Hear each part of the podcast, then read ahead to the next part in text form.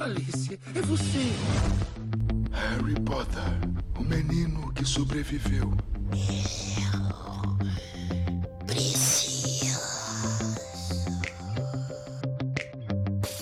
Fora das páginas. E aí, ouvinte do Fora das Páginas? Aqui quem fala é a Bárbara Juste. E quem vai me acompanhar na jornada de hoje é o Luiz Davi Padilha. E aí, gurizada, meu nome é Luiz Davi Padilha, pós-graduando em jornalismo pela UFSC, no, no PPG-JOR, e esse é o Fora das Páginas.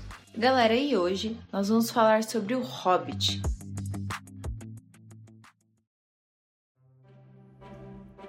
Antes de qualquer coisa, eu vou contar para vocês a história geral do Hobbit e o que é um Hobbit. Que são criaturas pequenininhas e chegam a ser menores do que os anões. Eles têm aparência, características de humanos, mas se diferem em pequenos pontos, como orelhas grandes e pontudas, e os pés. Os pés são grandes e peludos, e têm as palmas bem duras, como se fosse couro, o que faz com que os hobbits nem precisem usar sapatos. E ah, eles têm ótimos olfato e visão, e eles são muito rápidos, são bem ligeirinhos. E assim, não são seres que gostam muito de batalha, que o hobbit gosta mesmo é de história e de comida. O protagonista da história é o Bilbo Bolseiro, que é um hobbit. E ele é convidado para ser um ladrão em uma aventura com o mago Gandalf e mais 13 anões. E aí você vai estar se perguntando: tá, mas por que um ladrão? O rolê é que há muitos anos o dragão Smog tomou o reino desses anões. E qual que foi o motivo? Uma montanha cheia de ouro e de objetos valiosos. O reino era chamado de Erebor, governado pelo anão Fror e ficava sob as montanhas solitárias. Os anões são muito ligados à família, então o reino abrigava tio, primo e tudo que é parente do rei sob as montanhas. Quando o Smog ficou sabendo que aquela região estava crescendo e acumulando ouro, ele não pensou duas vezes e tirou todo mundo de lá. E ah, gente, é importante lembrar que os dragões são seres muito ambiciosos, muito gananciosos e eles pegam todo o ouro possível e dormem por séculos em cima desse ouro. Muitos anos depois, Thorin, escudo de carvalho, que é neto de Fror, encontra o mago Gandalf. E ele dá uma esperança para o anão que dava para retomar esse reino. E dessa forma, Thorin reúne seus parentes, aqueles que acreditam que dá para conseguir Erebor de volta, e aí eles partem para uma jornada para a Montanha Solitária. Aí vocês vão estar se perguntando, tá, Bárbara, mas por que, que eles precisavam de um ladrão que não fosse um anão? É simples. Eles precisavam de alguém que entrasse na montanha sem ser notado pelo dragão. E como Smog não conhece o cheiro dos hobbits, já que eles vivem em terras muito distantes, isso facilitava muito para que o Bilbo conseguisse passar despercebido. Essa agilidade dos hobbits era um ponto positivo para o Bilbo e para os anões.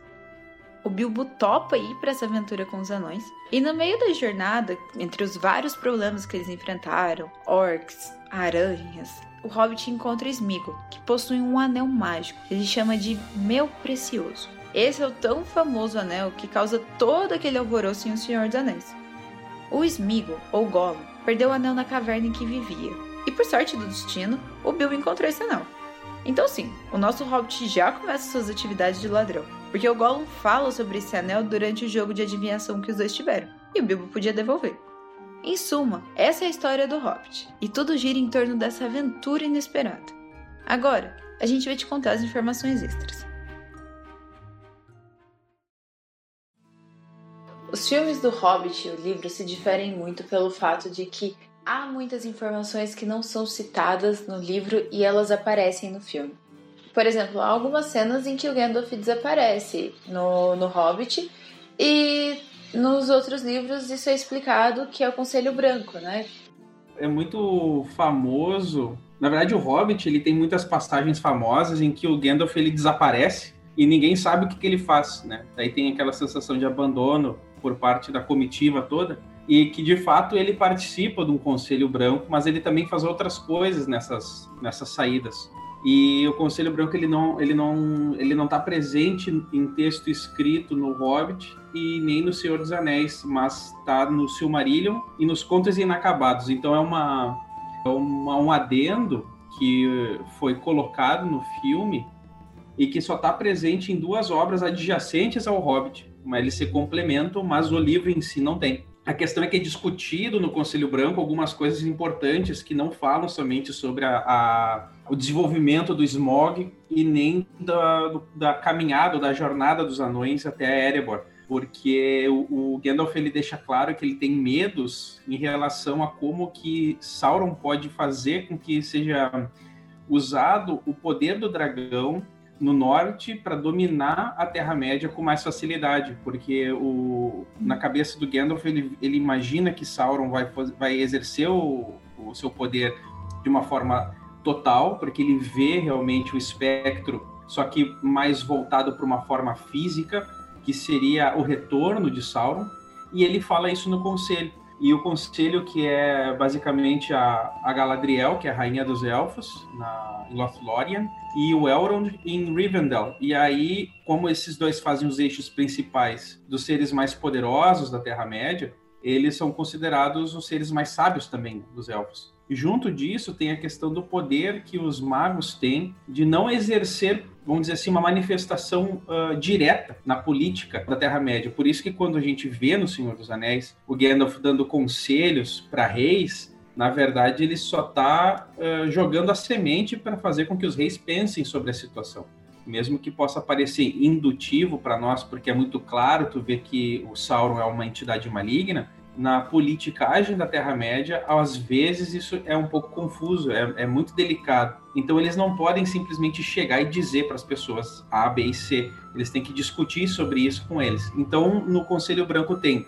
o Mithrandir, que é o, o Gandalf, e o Saruman, que é o Curunir. E eles dois juntos fazem o poder exerce o poder dos cinco magos, eles são os mais relevantes, uh, e é excluído desse, desse contexto. Inclusive, no, aparece no filme o Radagast o Marrom, que na verdade ele também não faz parte do Conselho Branco e também não faz parte do livro. A partir desse conselho, eles dialogam sobre o futuro da Terra-média. E aí o Saruman diz que é para deixar as coisas como estão. E os elfos ainda não tão bem desenvolvidos como acabaram por ficar no Senhor dos Anéis e depois no Silmarillion, eles acatam a ideia de que é apenas para manter o olho aberto, para caso aconteça alguma coisa. E aí é nesse espaço de tempo que Sauron consegue escapar da, da Floresta das Trevas e ir para Mordor.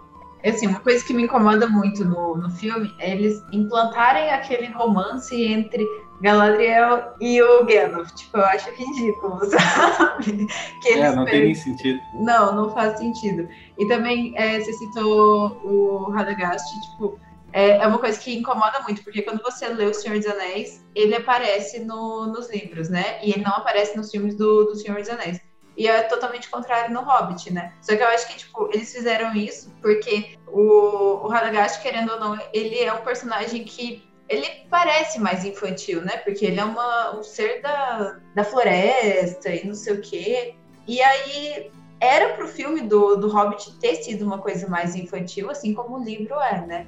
Então, é, em certo ponto, até faz sentido eles quererem trazer o Radagast, mas não faz sentido mais é, quando você pega um filme que não é, não foi é, direcionado para um público infantil, né? Ele foi igual trazer esse romance entre Galadriel inventar uhum. personagem para ter um romance também futuramente, tipo a, Tauriel e tal. Ah, não, aquilo ali também não. aquilo não tem sentido nenhum. Aquilo é ridículo, cara.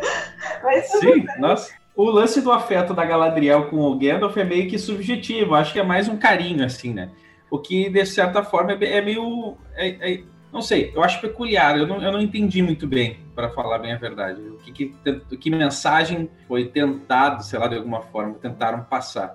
O, o lance do Radagast é importante porque ele exerce um poder muito grande na Terra-média, apesar de que a gente não consegue uh, ver isso daí efetivamente no, no, nos filmes, né? Ele não é esse ripongo meio louco, assim, ele está muito mais voltado para um poder druídico da floresta, uhum. do que o jeito que ele foi representado no filme, talvez para ser usado como um, alívio cômico, que nem é o Gimli, por exemplo, no, no filme, que o Gimli no Senhor dos Anéis basicamente é o guia total da, da Terra-média para todas as coisas, é, as dúvidas que a gente chama nos jogos RPG, por exemplo, né, a, a party tem, o grupo tem, o Gimli que fala, o Gimli que resolve, ele que diz sobre a, o rio que é igual ao céu estrelado, que nas saídas da, da, das montanhas, na, nas Misty Mountains, etc.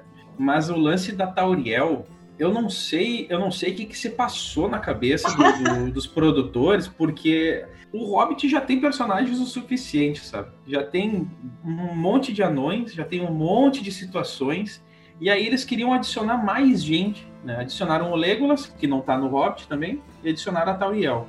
E não somente isso, o Bard, que mata efetivamente o Smog, na, numa cena que é muito diferente do filme também, o cara no filme tem quatro ou três filhos. No, no livro ele só tem um. E não faz sentido, sabe? Não, não agrega nada. É, é um filme muito chutado, eu acho. Tá? Não, ele é pouco Hobbit, considerando o livro. Concordo. E, e, e, e também, é, também não apresenta nada de novo, assim, sabe? A, a, as coisas que fundamentalmente são muito diferentes e que realmente irritam, não esses, esse romance entre elfos e anões, sabe, não existem. Eles são. O Tolkien deixa muito claro na criação do mundo da Terra-média, quando o, né, a criação do, do, universo, da Terra-média. Os anões, na verdade, são os primeiros a, a chegar na Terra-média pela criação de um dos deuses. Só que o deus supremo do, do universo, do, do, Silmarillion como um todo, né, diz que eles não podem ser os primeiros seres uh, vivos a caminhar na Terra-média antes de certas condições. Então, existe uma, uma divisão entre quem são os anões e quem são os elfos e quem são os humanos no, no cenário que Tolkien projetou. E não somente isso, essa rixa existe desde muito tempo, desde a primeira, desde a segunda, desde a segunda era em diante, da, do papel que os, que os anões exercem na Terra-média e por que, que eles não se dão com os elfos. Né? Eu, eu, falei anões e elfos, né? Tá certo. Às vezes é muita coisa que a gente fala acaba confundindo, tipo Saruman e Sauron. Fala meio Nossa, rápido, direto. o cara acaba se perdendo.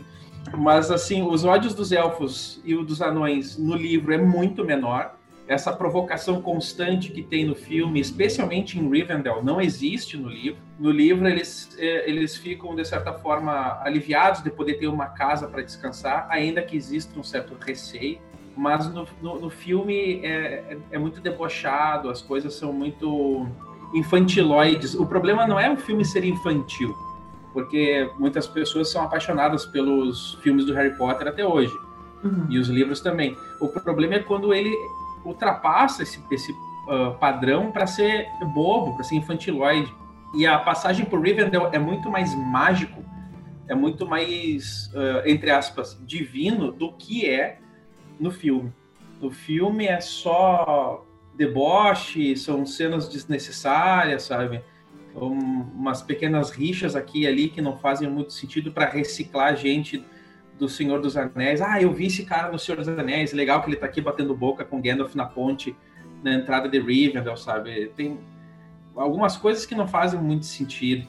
O Radagast, como tu também comentou, ele não aparece no livro, ele, ele, ele só é mencionado por Gandalf quando eles estão conversando com o Beorn, que ele fala que ah, você pode não me conhecer muito bem, mas com certeza você conhece o meu parente. Ah, ele, ele fala cousin, mas é meio que um, um parentesco Parente, próximo né? dele, porque o Beorn, o, o Radagast, ele é um espírito presente nos arredores ali da vida do, do, do Beorn, porque ele também é um ser mais natural, né?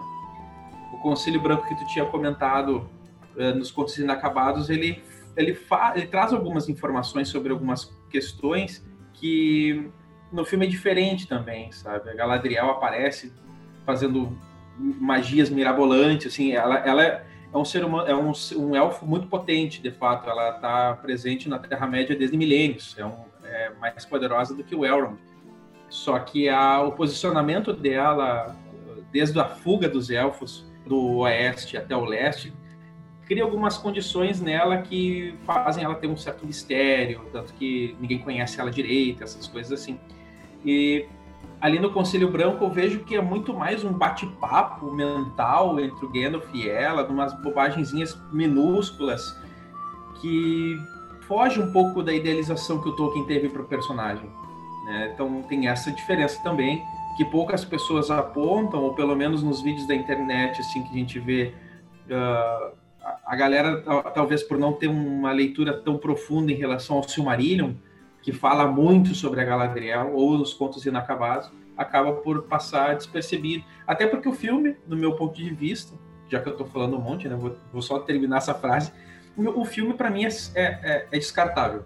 Ele é bom para te ver, para te respirar a Terra-média mais uma vez, mas ele não é essencial. É muito diferente em relação à literatura do Tolkien.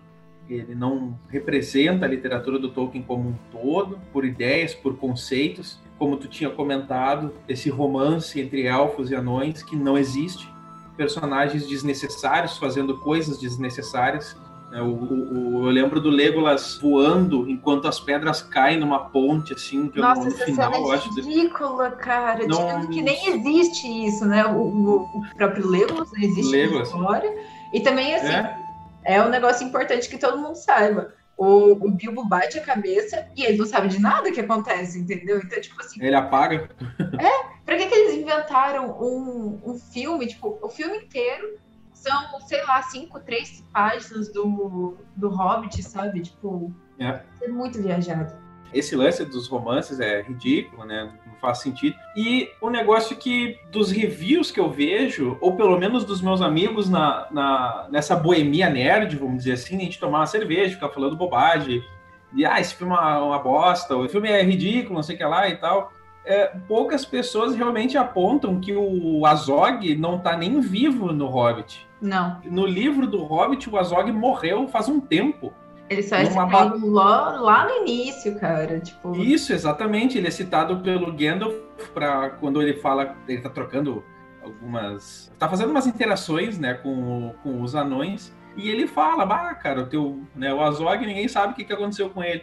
Mas na verdade, o Azog ele morreu numa batalha há muito tempo, decapitado, botaram a cabeça dele num, numa, numa lança e enfiaram ouro na boca dele assim para mostrar de exemplo para todos os orcs que os anões são osso duro de roer. E aí no, no filme tem um enxerto de sei lá quantos minutos de uns negócios que não existem para justificar uma batalha sabe? Porque o, o, grande conceito do Hobbit, na verdade, é um roubo. É, eles fazem, fazem um grupo lá para retornar para sua terra, né? Que o, o Smog roubou e eles querem pegar de volta. Só que nesse percurso, eles. Cara, eu não sei. Eu acho que não agrega muito o fato do Azog estar tá vivo no, no, no, no livro. Não porque a gente já tem.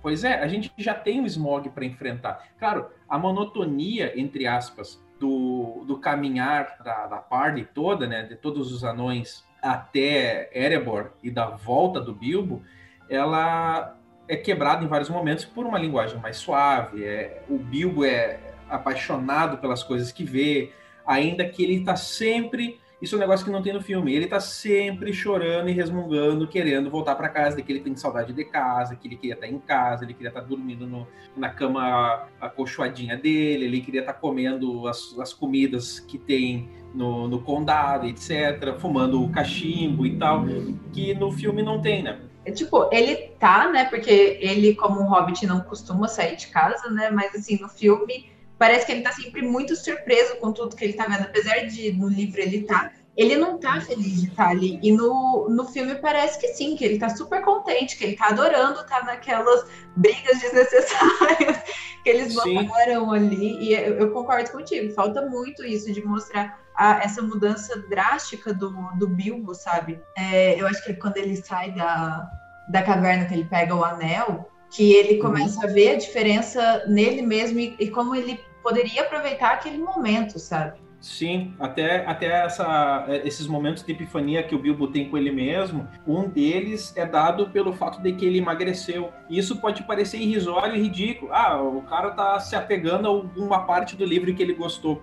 Mas na verdade isso mostra uma mudança de, de como o Bilbo se enxerga como hobbit. Isso é uhum. importante, porque o, o Senhor dos Anéis, o filme do Senhor dos Anéis, ele tem uma introdução que não existe é, no livro não existe aquela introdução da forma como ela é apresentada. Aquela narrativa da Galadriel inicial. E tem algumas misturas com outros personagens que eles cortaram as frases e botaram lá. Beleza, mas isso é agregador. Isso agrega ao filme o introito que tu só tem no livro de uma maneira muito sutil. Sim. E no Hobbit, tu, re, tu remove toda a personalidade do Bilbo para um, um estabanado que tem sorte. Só que o Bilbo, na verdade, ele é um cara muito mais esperto. Ele é ingênuo, mas ele é esperto. enquanto ele está se descobrindo como indivíduo, ele está aprendendo a sair de situações de uma maneira que ele não saberia sair antes. Outras coisas que o filme acaba por tirar do livro e que no livro cada vez a gente argumenta, né, que o livro é sempre é melhor que o filme. Tem alguns filmes que o, que o filme é pior do que o livro. Daí a, aí vale a pena a gente fazer depois um específico. né? Mas nesse caso é só muito superficial as relações, né? O que me incomoda no filme é que eles colocam coisas a mais. E é desnecessário aquela cena toda, aquela idiotice inteira que tem, desde a saída do, do, do, dos anões e do, do Bilbo nos barris, na jangada, naquelas pseudo-jangadas, cheio de orc e o, e o Legolas voando de um lado para o outro, que no, no livro é muito mais engraçado, por ser tipo um lugar apertado, um lugar incômodo, eles ficam se batendo ali e, e, e tu realmente ri lendo no livro. No, no não, filme, eles são putos, cara. Eles não estão felizes com aquela situação. Muito putos. Exato. É tipo, eu não, vou, eu não acredito que eu vou entrar nisso. E, tipo, e eles estão com comida, eles estão com várias coisas ali dentro. E, tipo, não é como se fosse uma, uma situação tranquila. E sim, no uhum. filme, eles, nossa, eles exageram demais. Tipo, é, para começar, os orcs aparecem muito antes do que eles devem aparecer, que é depois que eles saem da, da caverna dos trolls Uhum. Que eles matam lá, né? Petrificam os trolls. E aí eles entram numa caverna e acham a Orcrist, não sei o quê. Acham várias espadas. São lá. itens élficos. Sim. Objetos élficos. O que é muito bacana essa parte. Isso, tipo, no filme eu achei muito bem feito. E uhum. aí, nisso, eles já estão indo direto pra Valfenda. Uhum. Então, no livro é assim, né? E aí, no filme, de repente, aparecem os orcs, entendeu? E aí, tem as perseguições, encheção de linguiça, né? Exato. E tipo assim, eu acho que são uns 15 minutos, 10 minutos. É muito tempo de filme é, numa cena que não existe. para apresentar orcs que futuramente já vão ser apresentados, entendeu? E aí tem essa cena desnecessária que eles vão chegar em Valfenda porque eles estão fugindo, e na verdade não. Eles vão para Valfenda porque o, o Gandalf ele consegue induzir toda essa situação. Uhum saem de lá, aí tá, vão pra caverna que. Aí sim, a caverna que eles caem lá dos orcs e não sei o quê. Aí sim a gente começa a ter uma fuga de orcs, entendeu? Que, o porquê que os orcs estão perseguindo eles. Mas também que acaba por um momento. Sabe? Sim. Que eles fogem, aquela perseguição para, assim, que a, a, as águias buscam eles, né? Que, tipo, também eu acho uma cena muito bonita e mostra muito essa interação da, da natureza com os magos, principalmente com o, Red Gasket, se não fosse por ele, também o próprio Gandalf não teria toda essa interação, né? Uhum. E... Pois é. Então, tipo assim, por ser uma cena muito boba, tipo, é, muito curta, eles trouxeram orcs várias e várias vezes em momentos que eles não são necessários e eles também não vão aparecer, entendeu? É tipo assim, por que, que a gente colocou orc aqui, sendo que não tem o porquê, sabe?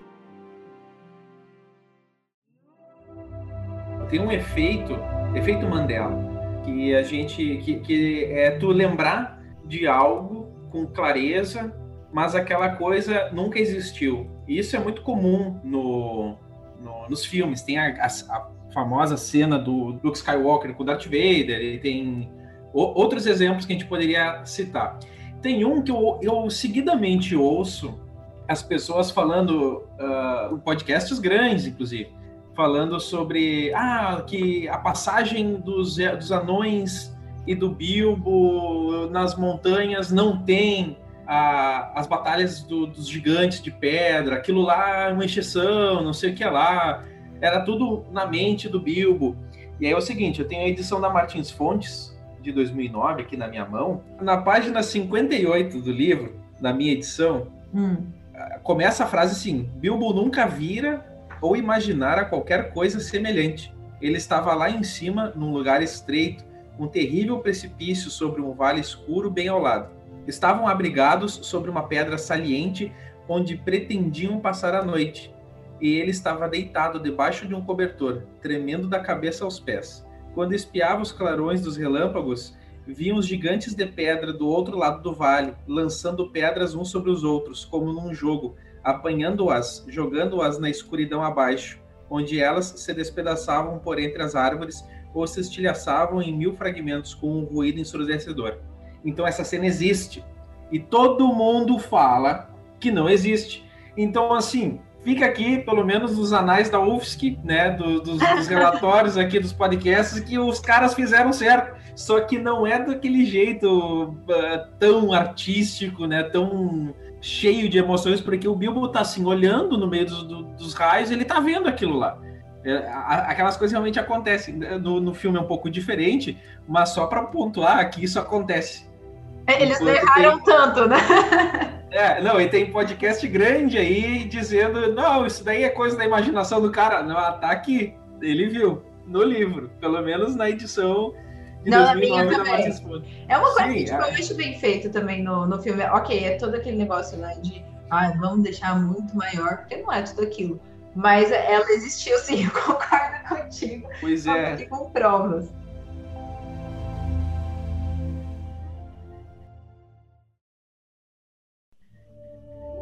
Tá, vamos voltar na, na situação da Tauriel e do Legolas.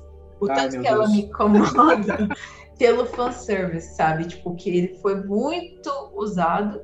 E assim, por que, que eles trouxeram a Tauriel, entendeu? Ela não existe. Para quem tá escutando a gente e não sabe, a Tauriel não existe nos livros. Entendeu? Pelo não, existe na, não, não existe na literatura como um todo. Ela não faz parte da literatura do Tolkien. Ela foi simplesmente criada ali.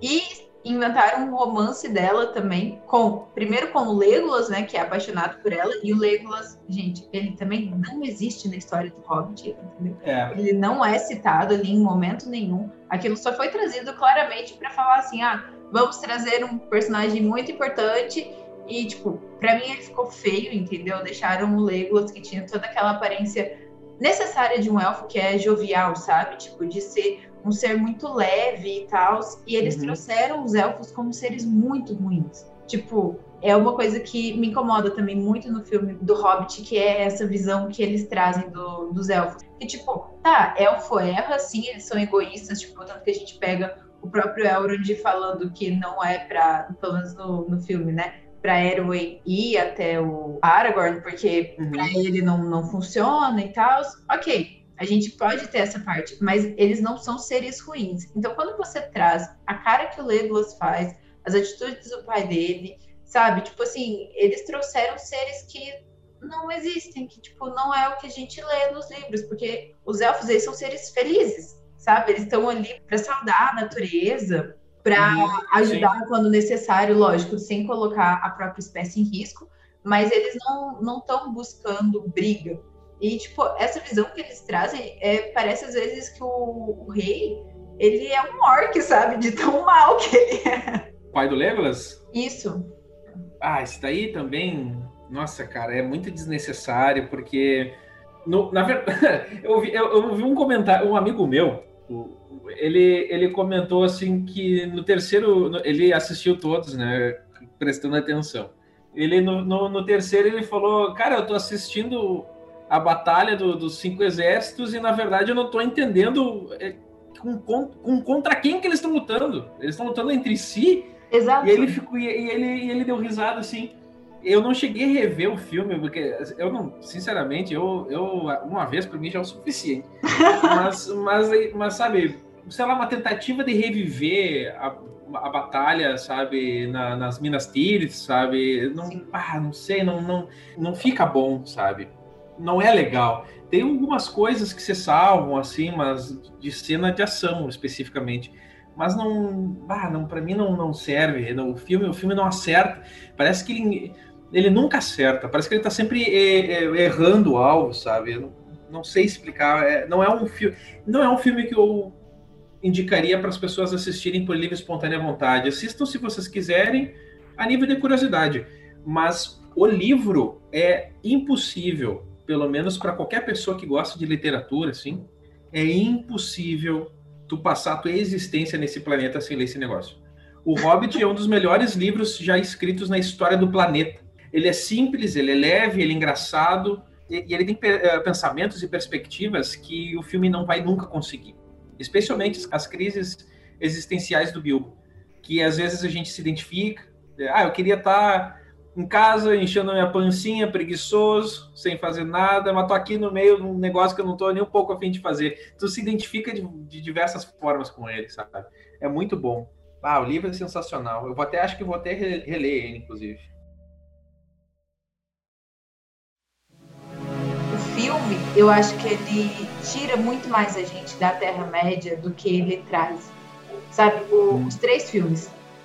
Porque uhum. Quando você assiste O Senhor dos Anéis, você sente todo aquela, o clímax, né? Tipo, da Terra Média. Ela é muito artificial no, no Hobbit. Ela é um Sim. negócio de fato é uma, é uma coisa muito exagerada. E, nos, e, no, e no Senhor dos Anéis, ela é muito bem explorada. O, o, o Gandalf cavalgando com o Pippin fala adentramos o reino de, de Rohan, sabe? Sim. Não, desculpa, quem fala isso é o Aragorn. O Aragorn. Pro, pro, pro Gimli e pro Legolas. Adentramos os reinos, o reino de Rohan, o lar dos, dos, dos senhores dos cavalos e tal. Aí tu vê a Terra-média, entende? Em nenhum momento as locações.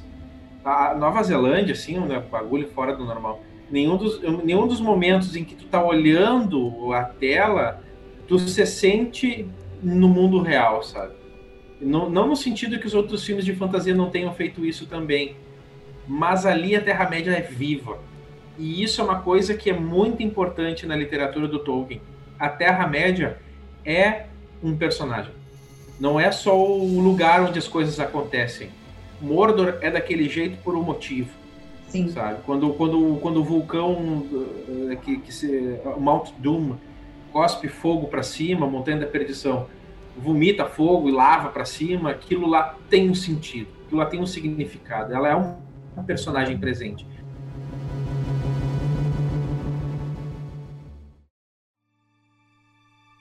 uma coisa importantíssima que o Senhor dos Anéis não usou e que eu acho que fez falta no filme do Hobbit é a forma com a qual o mundo inteiro da Terra-média e o além-mar também é envolto com música.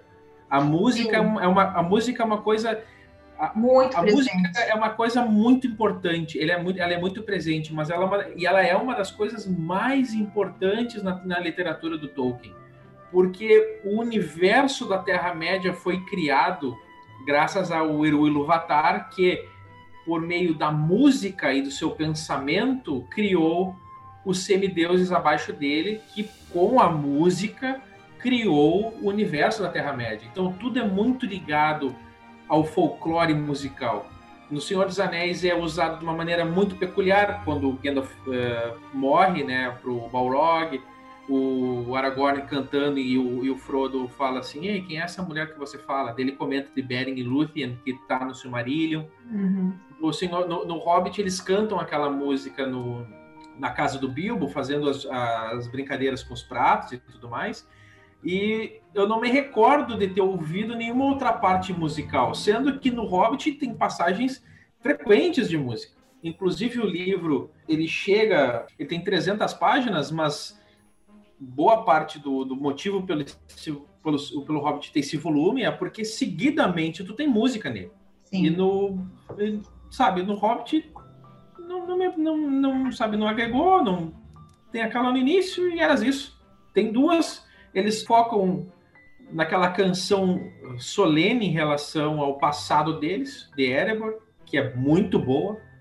Aí eles cantam a música da, da lavação de prato e acho que fica por aí, se eu não me engano.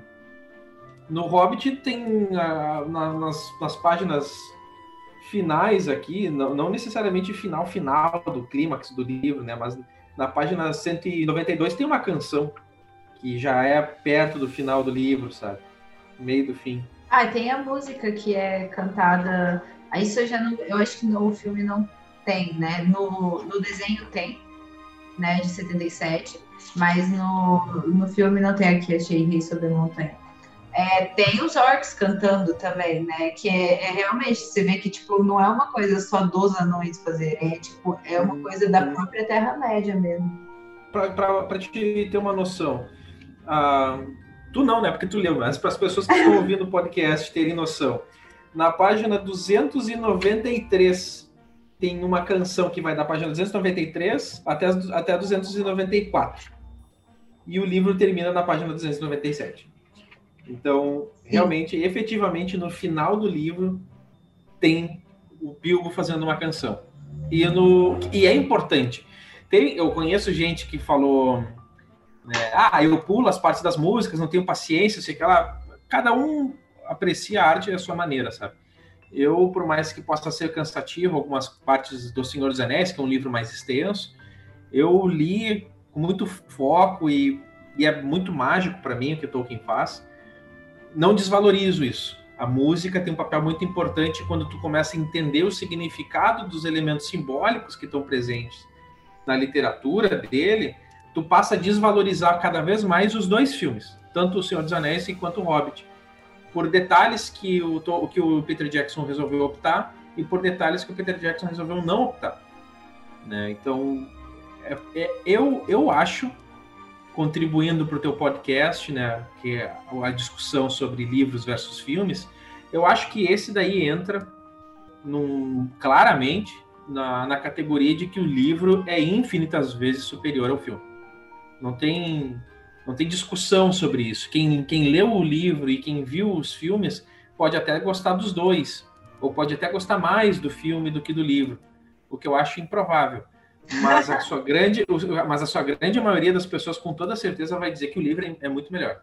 Não, não querendo também fazer aquele preciosismo intelectualizado de que ah, é tudo que é escrito, porque a arte da leitura. Cinema também é arte. É uma das artes mais bonitas que existem. E é uma das artes que tem o maior potencial de emocionar as pessoas, porque o apelo visual é muito forte na, na humanidade. Então, não estou dizendo que uma é melhor que a outra, sabe? E não estou querendo também que as pessoas se encorajem a dizer que o livro é sempre melhor do que o filme, sem pensar de uma maneira crítica em relação ao que está sendo posto na tela, sabe? Uhum. Tem muito livro que é ruim. Tem, inclusive, inclusive o, a, o, fato de, o fato de o autor ser um best-seller não significa que ele tenha uma escrita literária boa. Ele simplesmente cativou uma, uma parcela gigante da população mundial e tem seu nome na história da cultura internacional mas tem coisas que são muito mal escritas, tem coisas que são, sabe, que é, é importante botar um pouco assim de criticidade no critério, vamos dizer melhor. Sim. Na hora de analisar a obra como um todo, sabe? E não é errado, inclusive as pessoas chegarem e falar, eu adoro o Tolkien, eu amo, sou nerd ruteira, vamos dizer assim, sou nerd roots, mas eu não gosto de tal livro. É, também é, sabe, não precisa gostar de tudo que o cara escreveu, né? Não precisa gostar de, de, de, tudo que o Peter Jackson vai fazer no cinema, porque os filmes iniciais dele são muito caseiros, é um, umas ideias muito loucas, assim, é um tipo de cinema trash que eu gosto. E o Senhor dos Anéis foi o Senhor dos Anéis é um, um acerto excelente na vida dele, um, um acerto excelente para o cinema de uma forma mundial. E o Hobbit, o cara errou. Errou por diversos motivos e entra aquilo que a gente conversou, que você falou antes, né, da gente citar, que era o rolê de. O Hobbit passou por mão de muita gente, de muitos produtores, muitos roteiristas, e, tipo, jogaram na mão do Peter Jackson, não passando pano pro, pro trabalho final do Peter Jackson, mas que jogaram na mão dele e falaram, tipo, ah, você tem que fazer três filmes com isso aqui, e vários caras é. já tinham começado, né? É. Se, eu, se o Hobbit tivesse tido o, o, a pré temporada, vamos dizer assim, aquela pré-produção que o Senhor dos Anéis teve, de três, quatro anos, desenvolvendo Sim. a ideia, se preocupando com detalhes, eu acredito que o filme iria ser muito melhor. Incentivando o pessoal a ler, o livro tem coisas que são muito sensíveis e que no filme não tem, e o filme tem coisas que não tem sentido e que no livro não tem.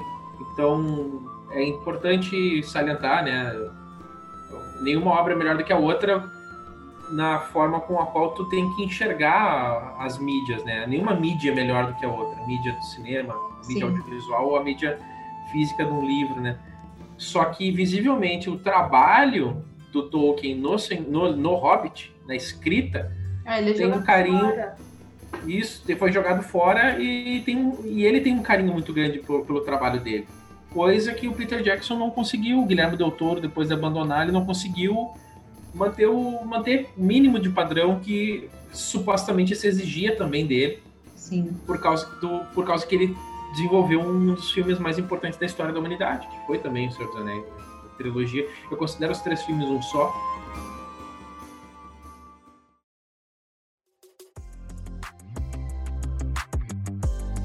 E infelizmente o nosso programa está chegando ao fim. Eu quero agradecer muito a participação do Luiz Davi Padilha e muito obrigada a você, ouvinte, pela sua audiência. É isso aí, então, pessoal. Esse foi o Fora das Páginas especial do Hobbit. Muita coisa foi dita certa, muita asneira ficou para fora com a edição. Agradeço o convite. Quando precisar falar de qualquer outra coisa relacionada a livros e jogos, especialmente né, filmes e livros, especialmente derivados do universo nerd, pode contar comigo. Foi um prazer imenso. Obrigado, Bárbara. Espero que vocês tenham gostado. Nos vemos ou nos ouvimos na próxima. Tchau. E lembrando que se você não leu algum livro, tem preguiça de ler, mas gostaria de saber o que é ocultado nas adaptações, é só acompanhar a gente na nossa jornada no Fora das Páginas. E aí, já sabia dessa grande diferença entre o livro e o filme do Hobbit? Se liga no nosso Instagram, arroba podcast Fora das Páginas, que lá ainda vão rolar mais algumas curiosidades. E mês que vem nós vamos falar sobre uma obra que já rendeu três temporadas e a quarta está em produção.